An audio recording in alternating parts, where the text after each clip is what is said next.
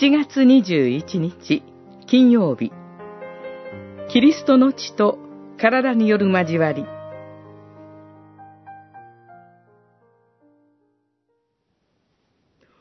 私たちが神を賛美する賛美の杯は、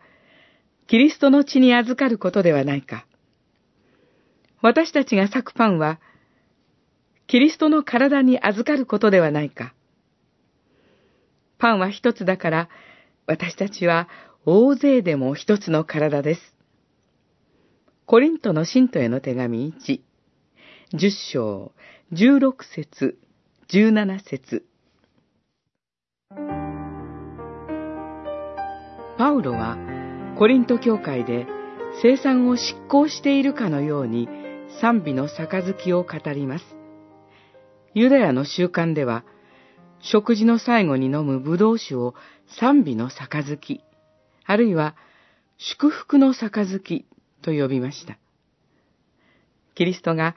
最後の晩餐の主として、杉越の食事に振る舞われた葡萄酒は、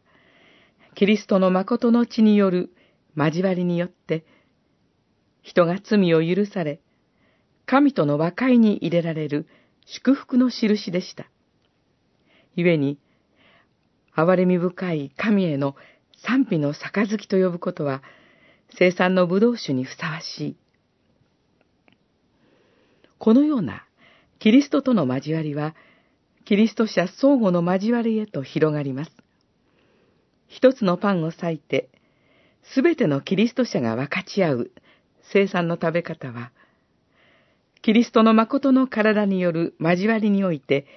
教会の本質である生徒の交わりを表します。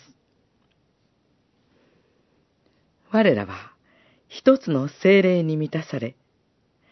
一つの洗礼を受け、一つのパンから食べ、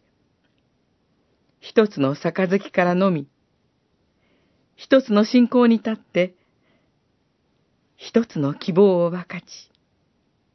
一つの愛に生きる。故に、キリストの共同体と呼ぶことは、生徒の交わりにふさわしい。